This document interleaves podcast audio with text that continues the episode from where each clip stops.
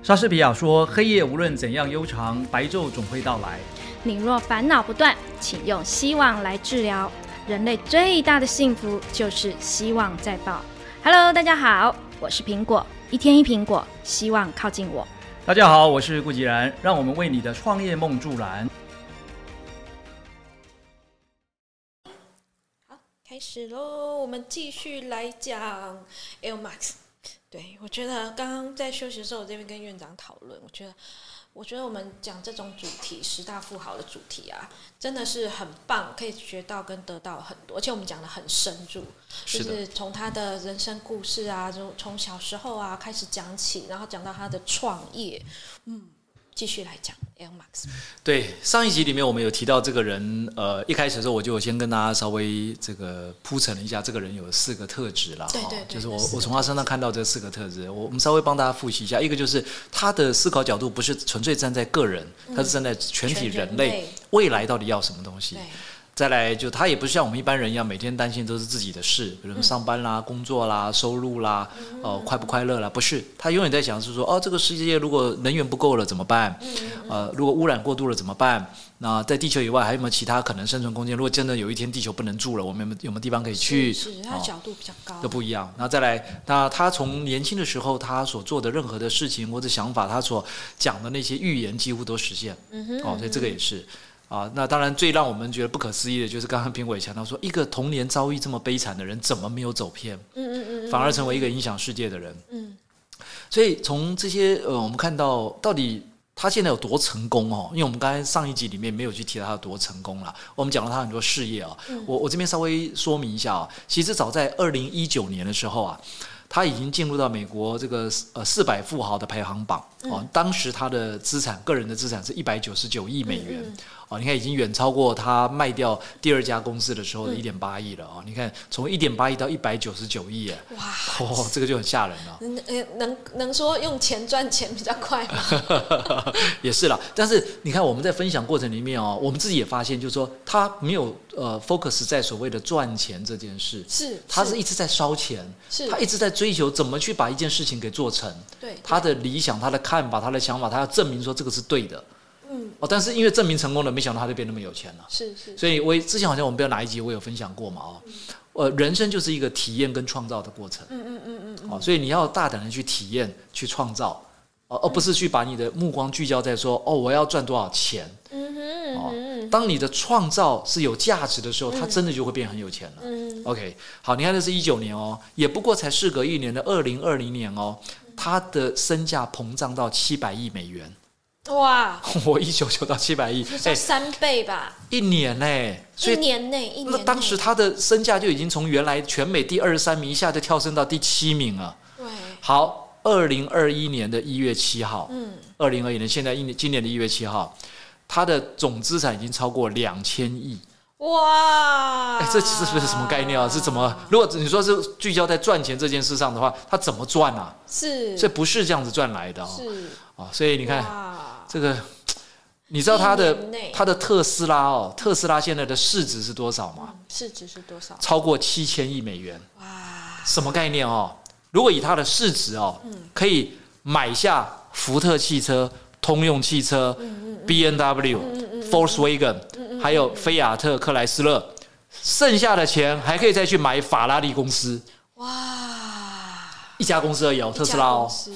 我就看这简直是什么什么概念啊？对呀，对呀，对呀，这是它好特别，好大，好，我已经不知道什么形容词来形容它了。所以还是我我们前面强调了，就真的哦，真的，你不用去聚焦在那个赚钱的呃这个多一块少一块上面。对对对对对。反而应该要问自己一个问题，我我我昨天晚上我也在想这个，就是你有没有想过，你到底在追求的是什么？嗯，我每天都在。你想要过的是一个什么样的人生？嗯，我每天都在想。就是如果能够知道你到底要追求是什么，你才会有那个热情去做这件事。如果你只是在追那个钱的时候，你会发现你很容易累。嗯哼，因为钱永远不会够。对，钱永远不够啊。而且你追钱的过程里面，你如何能追到像 Elon Musk 这样子，可以一年就翻几倍的？对我只要看到他的两千亿，我就没拉达。太遥远了太遥远了。太遥远，这辈子大家都就已经不太可能了哈。对对对对对。好，先不管我们有没有可能啦，也许说明苹苹果这个呃，以后我们要见到他就很困难，因为就是它两千亿身价这样。对啊，如果是追梦，然后觉得哎、他的梦很棒，他的梦想很棒，我也一起来跟着追梦，这件事情好像就简单多了。呀我我想到一个词可以来形容 Elon Musk 了哈，因为我从他身上看到了一个东西叫做伟大，伟伟大，哎，伟大，嗯，呃，英文叫做 great，嗯，伟大，嗯嗯，因为这个人真的不得了了。你不管从什么角度来看，你也不得不承认这个人真的够伟大了。嗯以他目前的成就来讲，或他这一路走来的遭遇经历，到最后他终于克服万难，做到今天这样子，对是可以把这个名称放在他身上了，。他是其中的一种伟大了。对，那为什么我会这样讲呢？因为我在他身上看到有三个东西，第一个叫热情，热情，第二个叫做毅力，嗯哼，第三个叫做长远的目标。OK，我发现这三件事情加起来，就真的就叫伟大。没错。好，那怎么去做到伟大呢？长远目标。这里头就有很多可能性了哦，所以我们就一个一个来探讨。好，我把它呃大概归纳成十二个特质。嗯，哦十二个特质特质，第一个特质就是他有非常宏大的理想与抱负。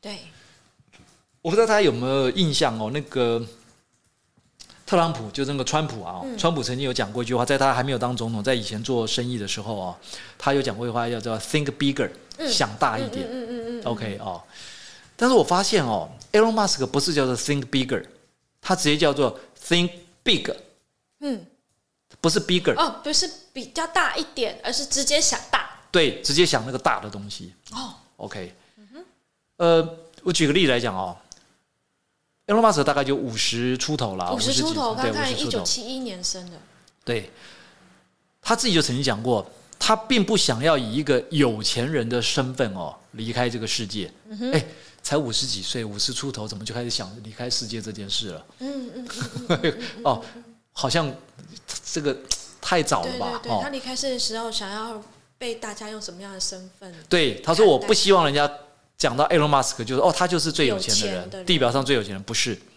哦，所以他说他大部分的财富啊，未来都会把它用在火星上面去建造一个基地。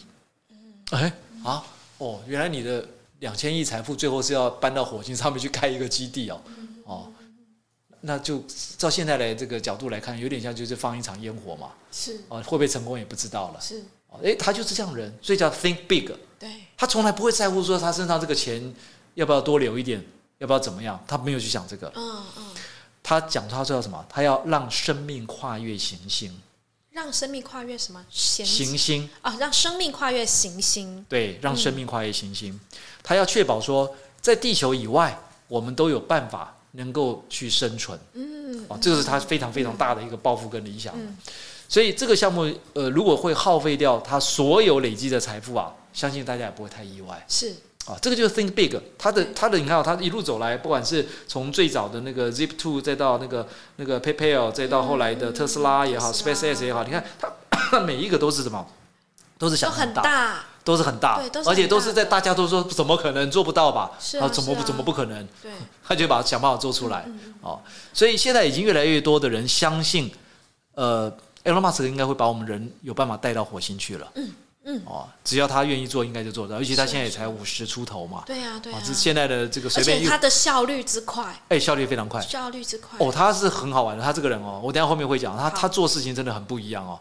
以他现在的岁数哦，他要再去奋斗个二三十年哦，你看这里头会发生多少的天翻地覆的变化是啊是啊，呀？所以说非常有可能哦，搞不好十年后的今天，我们诶是不是有机会可以在火星录 podcast 的哦？好像也不错哦。在火星喝咖啡，啊，这边呼吁一下 Elon Musk 赶快啊！OK，好，来，这刚才第一个特质哦，我们看到第二个特质哦，就是做你最热爱做的事情嗯嗯啊，这是我看到他身上第二个特质，嗯不断的尝试自己想要做的事，而且一直做到成功为止。嗯哼嗯哼，不管别人讲什么都没有用，只有他自己认为是什么就是什么。所以你看，他这一路走来，并不是都很顺遂哦。嗯，他的创业过程也不是很顺遂哦。他在过程里面，他都一直怎么样去尝试克服里头的困难，而且怎么样，一定要做到成功为止。所以你看，从 Zip Two 啦、PayPal 啦、SpaceX 啦、特斯拉啦、Social 呃 Solar City 啦，到那个超高速的列车啦，还有把 AI 装进大脑等等，这些全部都是从改变世界的角度出发，也都是 Elon 最热爱的事物。这个里头完全没有考虑到有钱没钱，或者是不是会破产，是啊，他只有考虑不可以放弃。嗯嗯，哦，就 never give up。嗯哦，一定要做你最热爱做的事情。对。哦，这是第二个特质哦。对，是他他想要做这些事情，如果你着眼在到底会不会赚钱，到底要花多少钱，他就做不起来了。就做不起来了。你看，我们一般创业都会精打细算嘛，是啊，对不对。我们成立一家公司，可能初期你要有多少的钱，然后有没有更省钱的方式，是对不对？如果真的不幸这个营收不如预期，收入不好，那可以撑多久？对对哦，这个其实说实在也是我们像我们这种一般投资人在看新创项目会想的啦。是但是这种东西如果套在 A 龙身上，完全行不通。行不通。他根本不按牌理出牌、欸。是啊，如果他用我们这种逻辑的话，今天不会有这个成就，没错没错。对不对？啊，所以有时候想想，我看完他的故事，我自己也觉得说，嗯，我们是不是应该要更大胆一点 啊？有一些那种天马行空的 idea，是不是也这样？好，你去试试看你。去试试看，OK，啊，这个没钱也没关系，破产也没关系。没关系，重来就好。哦，这个火箭发射呃三次四次就成功，呃呃第五次了，啊第五次成功了，第五次成功啊！啊，那个每一次都很烧钱的。对啊，火箭呢？OK，好，第三个特质对 Elon 来讲，它叫做没有不可能。你看，我们开始讲的确没有不可能没有不可能在他身上没有看到不可能。曾经有发生过很多次哦，包含前面讲 NASA 的那个案例也是哦。如果有任何一个工程师跟 A 龙说，因为 A 龙说啊，你要负责做什么什么嘛，你要去开发出什么东西。如果有任何一个工程师跟 A 龙说啊，这个做不到，老板这个不太可能啦，这个不是这样子的啊，A 龙会有什么反应？你回去吃自己，他真的就开除这个人。好，一般人可能就想说，哦，那就开除一个人嘛，有什么了不起啊？再找一个人来嘛。No，A 龙跟人家不一样的地方在哪里呢？就在这个地方，他会把这个人开除之后，把这个人原本要做的工作拿来自己自己做，而且好玩的是他通常只要自己跳下去做，大概一个礼拜就会做出成果。哦，你看这简直是什么天才啊！这是什么个天才？他那个脑袋不知道是怎么做的哈，他，他就有办法。他要发展那个晶片放到头脑里面。我想他应该就是在过程，他觉得说，嗯，不够用，应该要更快更把资讯放进来，而不是还要上网去找。对啊，对他想到什么就什么就进来，想到什么什么就进来。执行他的效率。对啊，他的脑袋的结构跟逻辑跟我们一般人可能真的不一样了。所以你看之前前面讲嘛，他写的那个程式啊，那个软体啊，没有人看得懂，但是就可以非常的运作的非常的好。哎，是人家进去看了半天，不知道他这个关系是怎么连接的，反正就是可以做得出来。所以对 A 龙来讲，没有东西是不可能的。你如果跟他讲不可能哦，他立刻做给你看。他就是有这样子的一个脾气。嗯你说不可能是，那你回家我自己来。对他也不怕他有这样底气啊。他有这个底气，他也不怕。对你管他你是材料的，是什么都一样，他就我就自己来试。对，哦，他只要经过他一个晚上、两个晚上的 study 之后，他开始踹，哎，很快一个礼拜就给你踹出来了。他想证明没有不可能。没有不可能，没有不可能。所以其实哪有那么多困难哦？很多困难都是我们自己讲说他一天真的只有二十四小时嘛？哦 所以现在想想，他老婆要跟他离婚也是有道理的。是是 是这个在超乎是，常人。没有多少女人能够忍很好。笑哎、他那时候火箭发射成功那一天哦，他才突然发现说啊，那天居然是感恩节，嗯，发射成功了嘛，对九月二十八。对对对对。然后呢，啊，忘了准备老婆的礼物，感恩节要准备礼物，这个在西方在这个是很重要的嘛。然后呢，那时候已经很晚了，那店都已经关了。美国没有像台湾只有二十四小时，很多店都开，没有。他怎么办？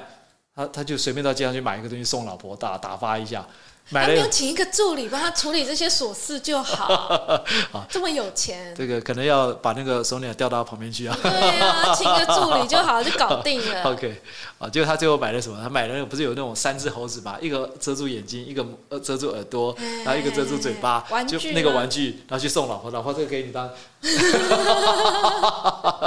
感恩节礼物哇吧我不知道啊，各位，如果你拿到这个礼物，如果你是你先生送你这礼物，你有什么感觉？嗯，这什么东至西少他啊？还记得。至这是在暗示什么吗？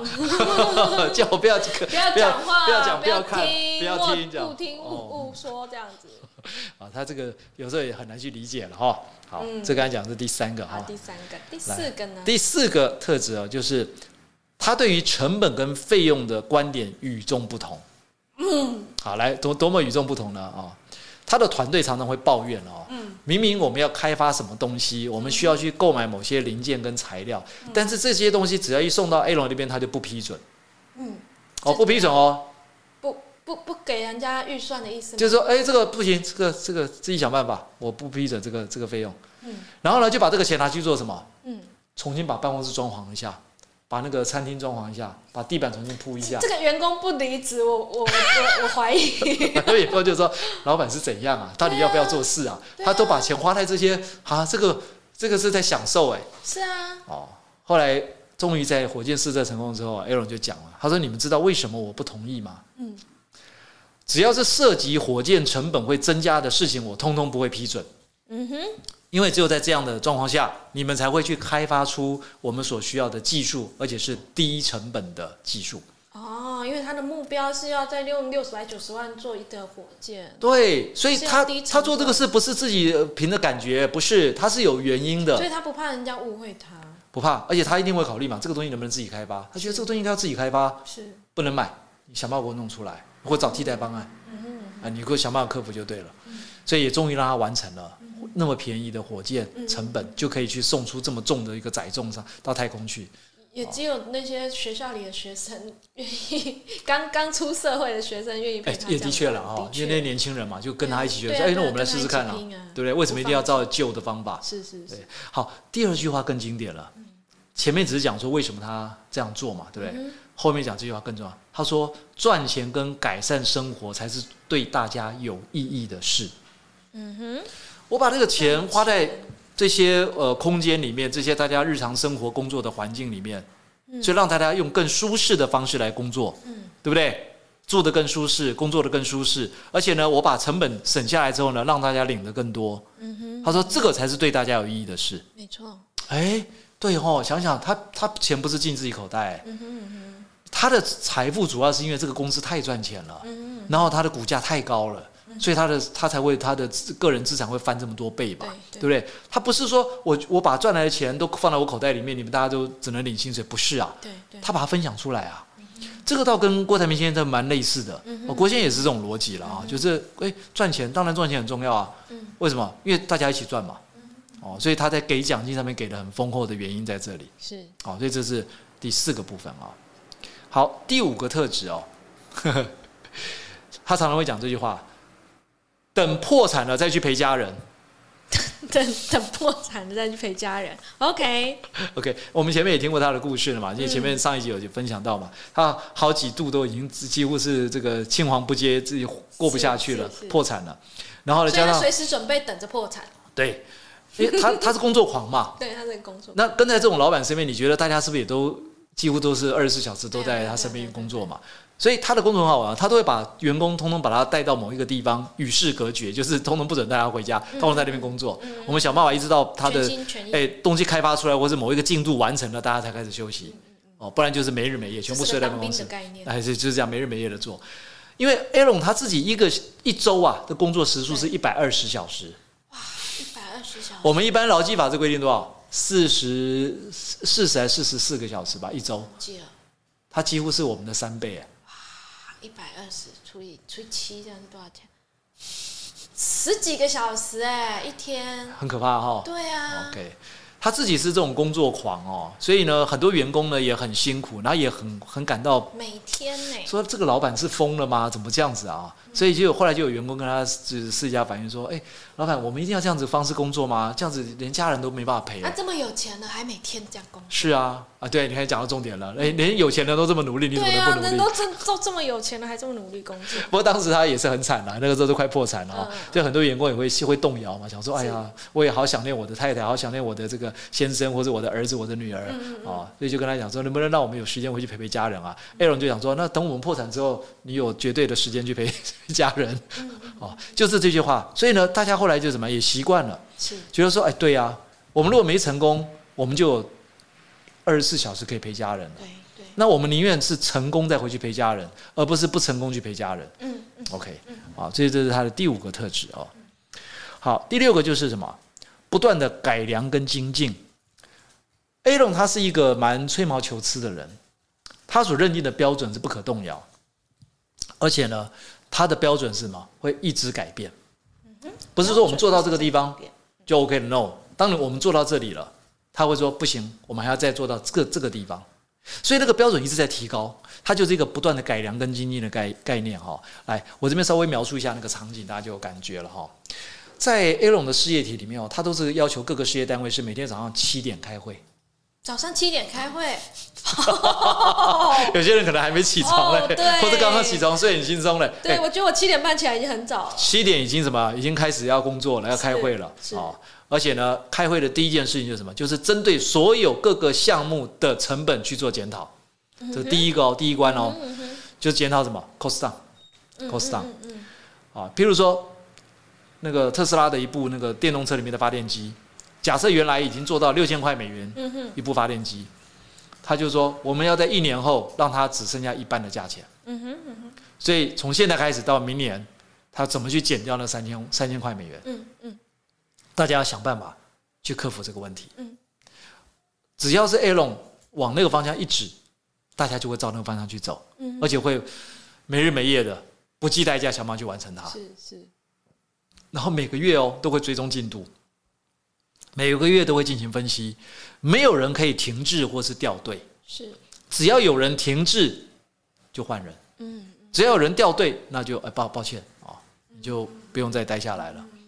他是用这种方式来不断的改良跟精进哦，所以在他身边做事，我相信应该不只是头发会变变白哈、哦，应该可能会 头发会掉的蛮快啊。是，这个这是第六个特质哈、哦。好可怕，好可怕！如果我的老板是这样，我就觉得好可怕。，苹果如果这样子的话，可能我们这个呃，这不是我的风格啦，这真的不是我的风格。我不喜欢压榨员工。我我虽然说压榨，但可能在在在那个当下的人不会这么觉得，他们觉得冲刺的很快乐，会不会？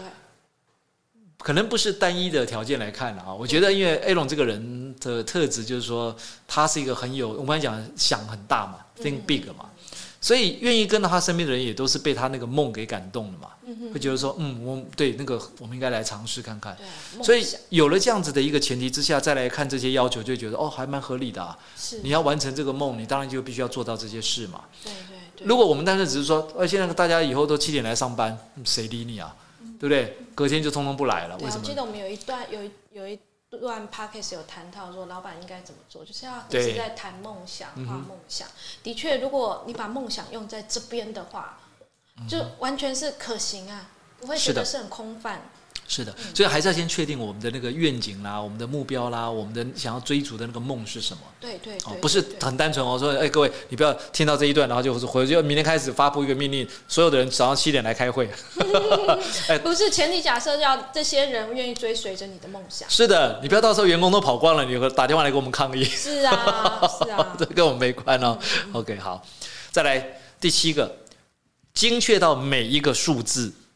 嗯，一样哦，跟我们有一期在谈那个财务报表一样哦。嗯嗯嗯像那个呃张志谋先生就有讲嘛，是就没办法量化，就没办法管理。哦，是是哦，所以数字、数字、数字，就数字管理对 A 龙来讲是很重要的哈、而且 A 龙有一个特质，就只要出现在他面前的数字，就会变成那个工程案的魔咒。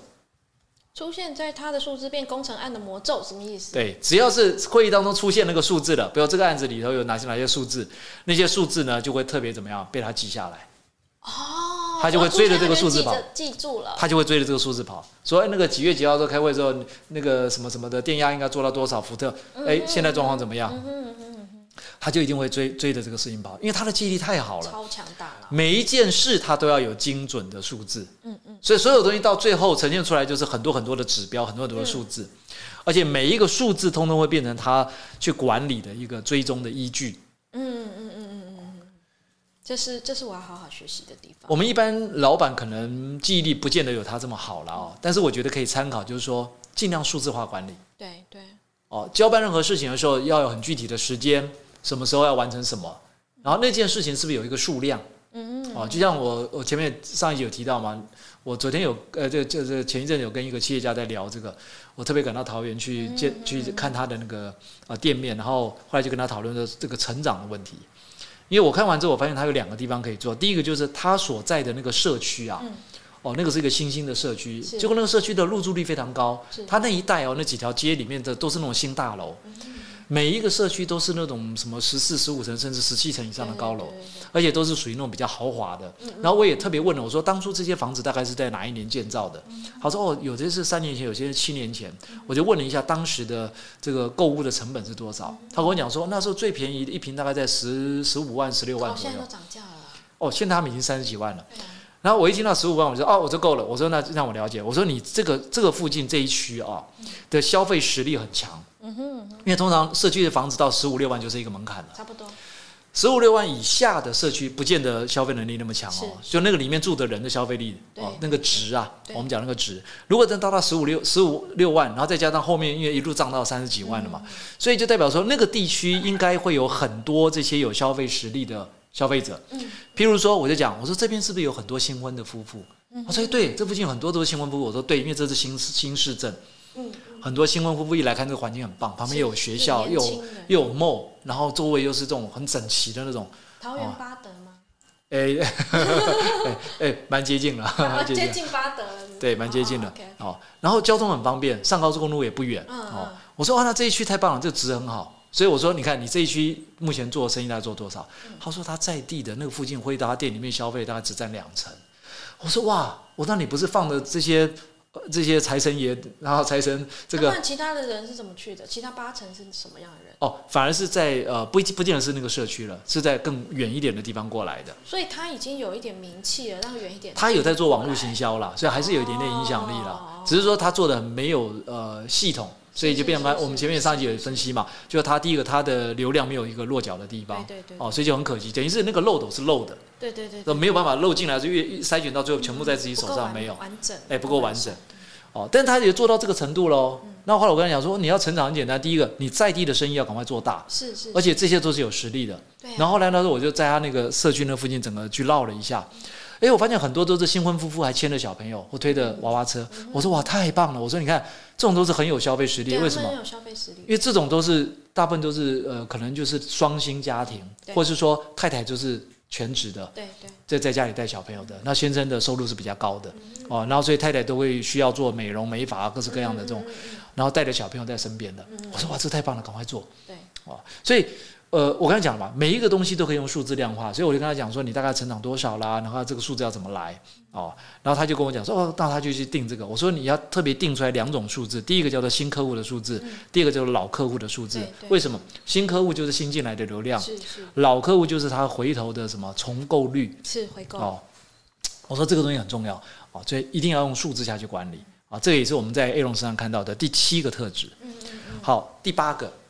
关注行销的信息。嗯，哎，原来 A 龙很重视行销，哎，是啊，哎，我们从上一集的故事也听到，你看他很懂得怎么去制造这种所谓的 PR 话题。哦，做公关哦，然后还把车撞坏等等哦，故意把车撞坏。A 龙他有一个习惯哦，他其实哦，他每一句话都是有目的的。他每一句话都是有目的，他说他不讲废话。当下他讲那句话可能会让人家听起来觉得很刺耳，或者是会觉得说啊，这个人又开始发一些狂言狂语了，或是他不是有一次讲说，哎呀，我觉得特斯拉应该要下市啊，为什么要上市呢？上市干嘛？还要去每天要去跟华尔街这些投资人打交道，很麻烦，还要去担心股价高低。哎，他居然对着媒体这样一讲，哎，对，这一讲隔天股价就真的跌，对，因为大家吓到了，他你要下市哦，对不对？一群这些那个。股市里面的投资的股民，他不是都吓到了吗？那干嘛要出脱嘛？所以他目的是什么？所以后来不是就被调查，然后就被罚款嘛？而且还还把他调离董事长的这个职务嘛？对不对？啊，就暂时什么一年内还多少时间内不能担任董事长？其实他的目的就是什么？他就是要让大家知道说。那那一次的事件啊，就想要让大家知道说，其实特斯拉正在发展的，比如说后来的那个什么比特币的事情也好啦，或者它的降价的事情也好，因为它已经在预先打消防针了。是哦，这个以前呃就先注射这个预防针了哈。什么概念哦？我不知道大家有没有注意到，后来有一段时间，特斯拉的车价突然间就降价很快。对对对对对，突然大跌。然后也引起了那一阵子，就是前面刚刚买车的人，高价的人对抗议。哎，就是说，哇塞，我才买，然后你突然一个礼拜后跟我讲降价，我我的价值突然被贬值。对，哎，那你有没有想过，这个时候股价会不会掉？会，会啊。那我如果前一阵子我就先让股价不要太高，先低一点，可不可以？也可以啊，反正股价低一点对他来讲也没有太多损失嘛。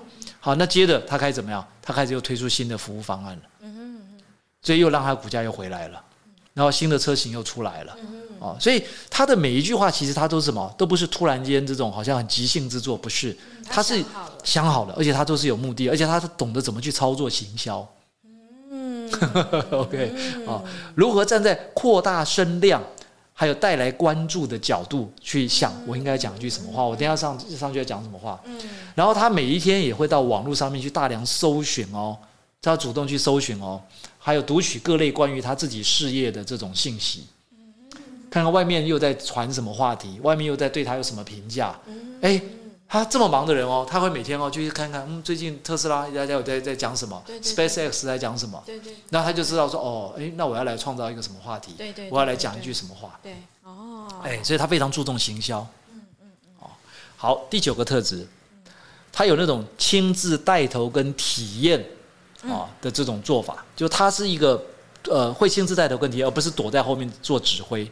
对对对，他就是那种又可以在前面冲锋陷阵，那又可以坐在后面去指挥若定的人。嗯嗯，哦，嗯嗯，他不但参与所有的专案讨论、规划跟执行，还会亲自去验证各种 prototype 的原型机。譬如说，特斯拉的每一款车只要一开发出来，他就是第一个试驾者。哦，而且他的试驾不是在里面试驾哦，对对对，他是直接把它开回家。嗯嗯，去真的把它使用。那看看说这过程里面有哪些地方要改善，或哪些地方是有问题的。对对对。只要给他开那个车一个礼拜，他可以提出八十几项的缺失。嗯嗯嗯。要怎么改这个车？嗯嗯。哦，所以它是一个这种亲力亲为型的。嗯哼 OK，这是第九个特质啊。好，第十个。第十个就是独特的领导风格。对。哦，他领导风格真的太独特了。我们可以从领导风格里面可以看到几个特征啊。第一个，雷厉风行。嗯，他说到做到，是说到，而且是不能等。好，这个我发现也郭台铭先生也是这样的。那种早上跟你讲一件事，下午就是啊东西嘞，东西东西还在生啊东西，对不对？啊，他不能等的哦，效率超高，嗯，哦，效率非常高。再来，他不会拖泥带水，嗯，他连他自己都不会拖泥带水。嗯再来就是我前面讲，他非常勇敢的开除员工，嗯嗯嗯，只是他的开除员工不是只是把人家 fire 掉，他会把他的工作接过来，嗯哼，哦，再来。他不相信所谓的原则跟惯例，嗯哼，所有业界的原则跟惯例，他通通不在乎，嗯哼，他通通打破。对，再来，他让科学跟物理的原理来讲话。而你认为说不可能，是不是？那你去书本，你给我找一条证明说你讲的这个不可能是真的不可能。如果书本里面都没有这样讲，那代表什么？只是你还没做到而已。是。哦，所以他是让科学跟物理学讲原理讲话，这跟他从小的养成习惯有关了。因为他从小就很喜欢看那些书籍啊，大英百科全书，所以他跟他同学在讨讨论事情或是聊天的过程里面，他常常就会引经据典嘛，会讲说那个什么东西是怎么样，什么东西数字怎么样哦，然后甚至于呃有还有一个很好玩啊，就是他同学说，哎呀那个晚上黑黑的会很可怕，会有鬼啊什么的，他就跟他说，这世界没有鬼这种东西。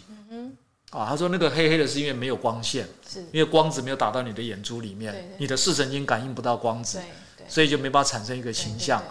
啊，然后不知道你你如果小朋友你家，我觉得他很奇怪。对啊，这种对话就不知道该怎么接了，是吧？哦，所以这就是他他的特性嘛。所以你看他在工作上也是一样，他就跟你怎么样？哎，你你拿出证明，嗯，你拿出任何的科学或物理上面的证明给我看。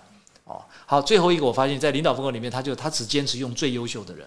嗯，他只用最优秀，我相信啦，不够优秀，他也很难跟在他身边的啦。没错。哦，那种稍微有点跟不上进度，我看大概都很惨。对。OK，好，这第十个第十个特质哈。好，第十一个特质，对风险啊毫无畏惧。嗯。我我深刻的怀疑了哈，也许在 Elon Musk 的字典里面是没有风险这个字啦。他都想着他的两千亿是要去放在火星上面的，他其实没有什么没有什么畏惧的呀。你看，他包含制造的几个新闻事件里面，他完全没有在乎说这个事件会不会造成他股价大跌啦，或者会造成什么样，会不会这个美国联准会调查他啦，或者什么那个证交所要调查他啦，或怎么样的？没有太多的恐惧。他他完全不去考虑这些。是。对他来讲，他的字典里没有风险。啊，就像拿破仑说，他的字典里头没有什么。哎，拿破仑说什么？哎，拿破仑说一句话的，他的字典哦，没有失败。哦，没有失败。哦，所以你看。对 A 龙来讲，叫做没有这个风险哦。他的这几家呃新的公司所面临的那种初期的营业困难哦，像 SpaceX 的前几次发射都失败嘛，那特斯拉一开始也都不顺利啊，这种供应链的问题、设计的问题，甚至后来有发生火烧，他们很好玩啊，这些年轻人啊真的很敢尝试哦。那时候因为想说电动车的电池应该要用的不是一般现在我们汽车里的铅酸电池，要用手机这种锂电池。对对对。但是这种电池又小小的，所以它要用很多很多的几百个甚至上千个电池绑在一起。嗯嗯。那这种电池如果绑在一起，如果一旦锈斗会不会爆炸？对啊。刚开始没有概念，现在都知道了哈。他们当时为了要实验那个会不会爆炸哦，他们真的就是拿了二十颗电池绑在一起。嗯嗯。然后呢，就把它点火，看会烧起来会怎么样。是。点了之后呢，就把它丢出丢到旁边去，就真的发生大爆炸。对。哦，各位，如果你们要试试看也可以，但是我建议不要啊，那真的很危险。它真的发生大爆炸，所有的这些年轻人都吓到，那些工程师，哎呀，真的这么严重？然后就突然想到说，哎，那人坐在里面还得了？对对对，所以所以不可行。立刻赶快什么去研究？那用什么方法？如果真的不小心遇到状况，它要爆炸的时候，人不会被炸伤。是是是。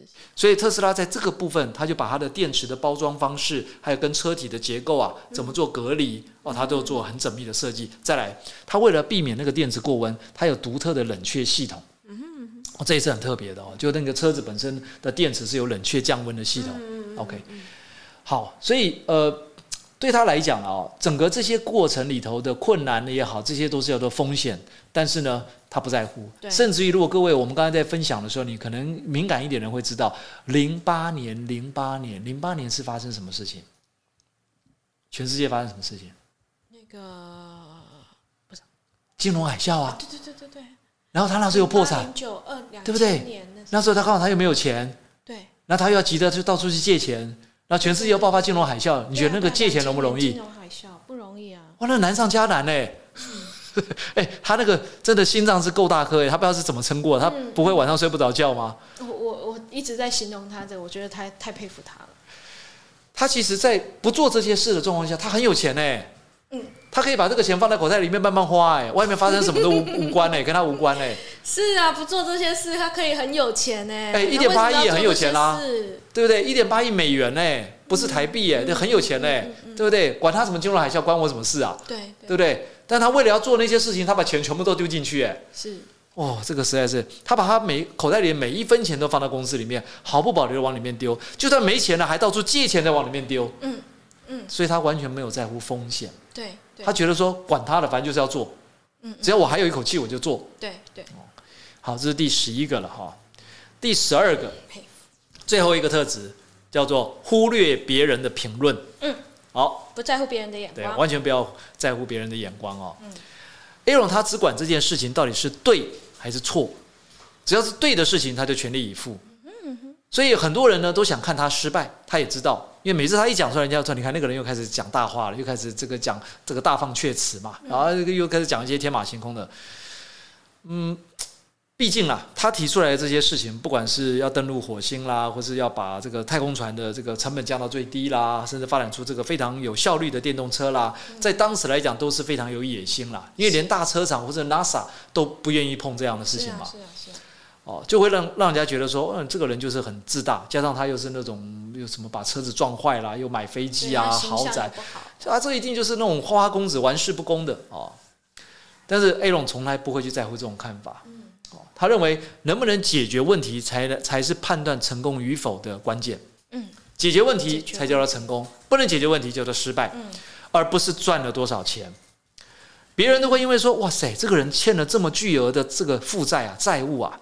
说这个人太傻了吧，嗯，对不对？我们刚才讲了嘛，零八年如果他不去做这些事情，他日子很好过啊，对不对？这太傻了嘛。但他只在乎这个问题是不是被解决了，所以他会专注在他认为真正重要的事情上，而不是别人的评论上。嗯，这里头我可以举出五个例子了哈，五个例子来让大家稍微感受一下他是怎么样，因为我们这样讲太笼统了哦。对对对，Aaron 他自己本身哦，常常会面对那个诽谤的诉讼。诽谤的诉讼怎么说？哎，诉讼哦，包含他因为自己口不择言，人家就去告他，或者说他那时候讲说我们应该要下市，就造成很多的股民的损失，股民就联合起来告他。哦，或者他又有时候一时口快又讲了，不是他甚至也批评过那个 Richard Branson 嘛，就所以就就会难免就会引起人家不舒服，就会牵涉到一些诉讼，甚至于他自己在做 live 直播的时候，他还怎么样？还吸大麻，嗯哼，这这这这简直是这个人很，对，是难怪说人家说他这个人形象很不好嘛，对不对？在社交媒体上面常常放话，在推特上面就讲啊怎么样怎么样，哦，引发了很多争议，哦，你看这个就知道说他是一个永远都是在往那个最不利他的地方去钻啊。比如说我刚才讲了，一八年的时候他在推特上面说要把特斯拉私有化。因为这样子而被美国监管单那个监管单金融监管单位啊就罚款，而且把他调离董事长之后，就是他不能公司不能挂他是负责人，一定要挂别人哦，所以后来才要把他这个重新调整。那再来在那个新冠疫情的时候啊，因为新冠疫情有这个所谓的呃 lockdown，就是要封城嘛，嗯哦，所以在最严重的时候呢，旧金山湾区的工厂是暂停生产的。对，这个对他会不会有影响？会会哦，影响很大，影响很大。所以他就跳出来讲，他在推特上面说：“他说这是非常 stupid 的事情，非常愚蠢的事情。他说什么叫做居家令？什么叫做不能出来活动？他这种强制监禁，他根本就是法西斯，他侵犯了这个宪法赋予人的这个特权的权利啦。哦，哎，他就很敢去讲这种话。对，哦，他他不管，反正我就是就认为这是他该怎么讲就怎么讲。哦，甚至在二零零二零年的时候，他也对外这个宣布哦，他会要卖掉自己所有的这个有形资产。他说这些资产啊，他说你们看我什么两千亿，这根本都是负担。嗯，他认为钱是负担呐。嗯，哦，这个听到我们耳朵会有点刺哦。那这样，那给我一些好了，对不对？对啊，他要拿去火星呢。哦，他这个人真是好玩到什么程度啊？他刚刚在那时候说他的财富都是负担，接着他有一个儿子出生了，结果这个儿子的名字他的命名很奇怪啊，你想象不到啊。我们一般你想说命名一个名字，你会怎么命名？